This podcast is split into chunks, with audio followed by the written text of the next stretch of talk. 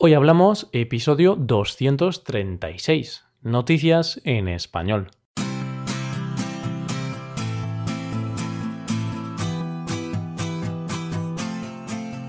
Bienvenidos a Hoy Hablamos, el podcast para aprender español cada día. Ya lo sabéis, publicamos nuestro podcast de lunes a viernes. Podéis escucharlo en iTunes, en Android o en nuestra página web hoyhablamos.com. También quiero recordaros que en nuestra página web tenéis disponible la transcripción completa del audio de este episodio. Con esta transcripción podéis revisar las palabras y expresiones que vamos a usar en el episodio de hoy. Hola amigos, ya queda poquito para acabar el año. Tan solo tres días. Este es, por tanto, el último episodio de noticias del año 2017. En este último episodio te quiero hablar de tres nuevas noticias. En primer lugar, te hablaré del auge de la vida sexual de las parejas en Navidad. Después, te hablaré de la decisión de la campeona mundial de ajedrez y por último hablaremos de otro gran récord turístico para España. Hoy hablamos de noticias en español.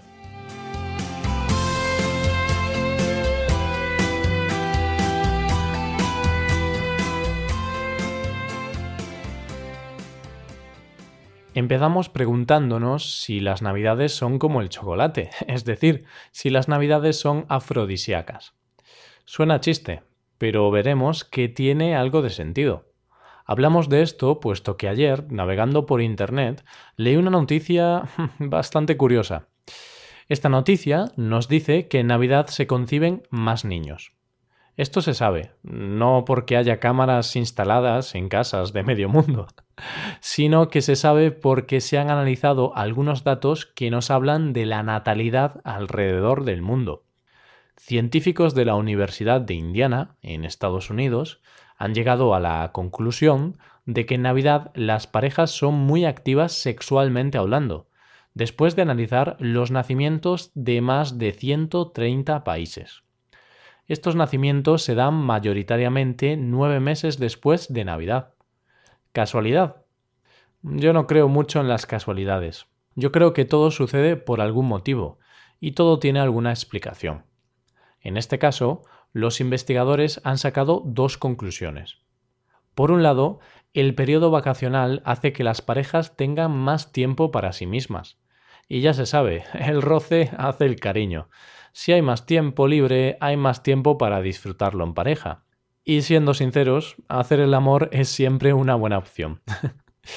Por otro lado, el sentimiento positivo de estas fiestas también ayuda. En estas fiestas los sentimientos están a flor de piel. Muchas parejas aprovechan este ambiente tan positivo y afectuoso para acercarse aún más. Y claro, con tanta acción y tantos momentos de pasión, después de nueve meses vemos los resultados. Este estudio está basado, como te he dicho antes, en más de 130 países de todo el mundo. Hay que destacar que en los países de tradición islámica los picos de nacimientos también se concentran tras un periodo especial para ellos, el Ramadán. Como te decía antes, los datos hablan por sí solos. Parece ser verdad eso de que en ciertos periodos de felicidad las parejas hacen más el amor. Esto me recuerda a algo que se vivió en España hace unos siete años, cuando la selección española de fútbol ganó el Mundial de Sudáfrica. Pues bien, nueve meses después de ganar el Mundial en España, hubo un gran baby boom, hubo un gran aumento en la natalidad. ¿Casualidad? Ah, no lo creo. Creo que el gol de Iniesta ante los Países Bajos tuvo mucha culpa. Te hablo ahora de otro evento, de un evento también deportivo, pero bastante diferente al fútbol. Te hablo del ajedrez. Y es que la doble campeona del mundo de ajedrez ha renunciado a participar en el Campeonato Mundial que se celebra en Arabia Saudí. El por qué hay que buscarlo en el trato o en el maltrato que las mujeres reciben en ese país. Eso es lo que piensa la ucraniana Ana Musit es un apellido un poco difícil. Bueno, eso es lo que piensa esta ajedrecista ucraniana, quien en un comunicado en Facebook ha señalado que sus principios le prohíben acudir a ese país para defender sus títulos de ajedrez. En su caso, el dinero no le ha pesado a la hora de tomar esta decisión. puesto que según ella, en esta competición ganaría lo mismo que en otros 12 torneos. Una mujer que tiene claros sus principios, al igual que su hermana, que también ha tomado la misma decisión. Estemos de acuerdo o no con su decisión, lo cierto es que a mí siempre me han gustado los deportistas que se mojan, los deportistas que toman partido por una cosa u otra. Escucho a diario eso de que los deportistas no pueden hablar de política, que solo se tienen que dedicar a lo suyo. No sé, a mí siempre me ha parecido bien que un deportista opine de lo que le parezca y que tome partido. En España, un claro ejemplo de esto que te estoy hablando es Gerard Piqué, el jugador del Barcelona.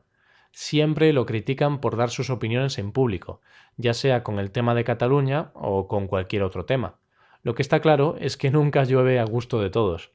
Es lo que tiene eso de ser un personaje público. Llegamos a la tercera noticia del día para hablar de un magnífico dato económico para España. Todos sabemos que España es un país que recibe a millones y millones de turistas al año. Pues este año ha recibido a más turistas que nunca, ni más ni menos que 77,8 millones de extranjeros. Esa cifra va a ser aún más alta, porque el recuento llega hasta noviembre. El mes de diciembre está excluido más de 77,8 millones de turistas en el año 2017. Se dice rápido, pero es una auténtica locura. Supera y en mucho al número de habitantes que tiene España, que son unos 46 millones y medio. Para seguir con la costumbre, los turistas británicos son los que más nos visitan. Este año casi 18 millones, seguidos por los alemanes, más de 11 millones, y franceses con casi 11 millones. No está nada mal, ¿eh? Me imagino que los hosteleros no tendrán motivos por los que quejarse. Especialmente los hosteleros catalanes. Y es que Cataluña vuelve a estar en el primer puesto de la lista. Ya sea con o sin independencia, lo que está claro es que Cataluña es y será uno de los lugares más bonitos de Europa. Eso es innegable. Con esta noticia turística llegamos a la recta final del episodio de hoy. Antes de acabar, te recuerdo que nos alegrarías el día si dejaras una valoración de 5 estrellas en iTunes. Este es un pequeño paso para ti, pero un gran paso para la humanidad, como diría Neil Armstrong. Bien, más que nada sería un gran paso para nosotros, y quizá para la humanidad que estudia español, pero poco más. Y de esta forma acabamos por hoy, pero no te preocupes, porque mañana volvemos. ¿Qué te han parecido estas noticias? ¿Te han parecido interesantes? Puedes dejarnos un comentario con las dudas que tengas en nuestra web, hoyhablamos.com.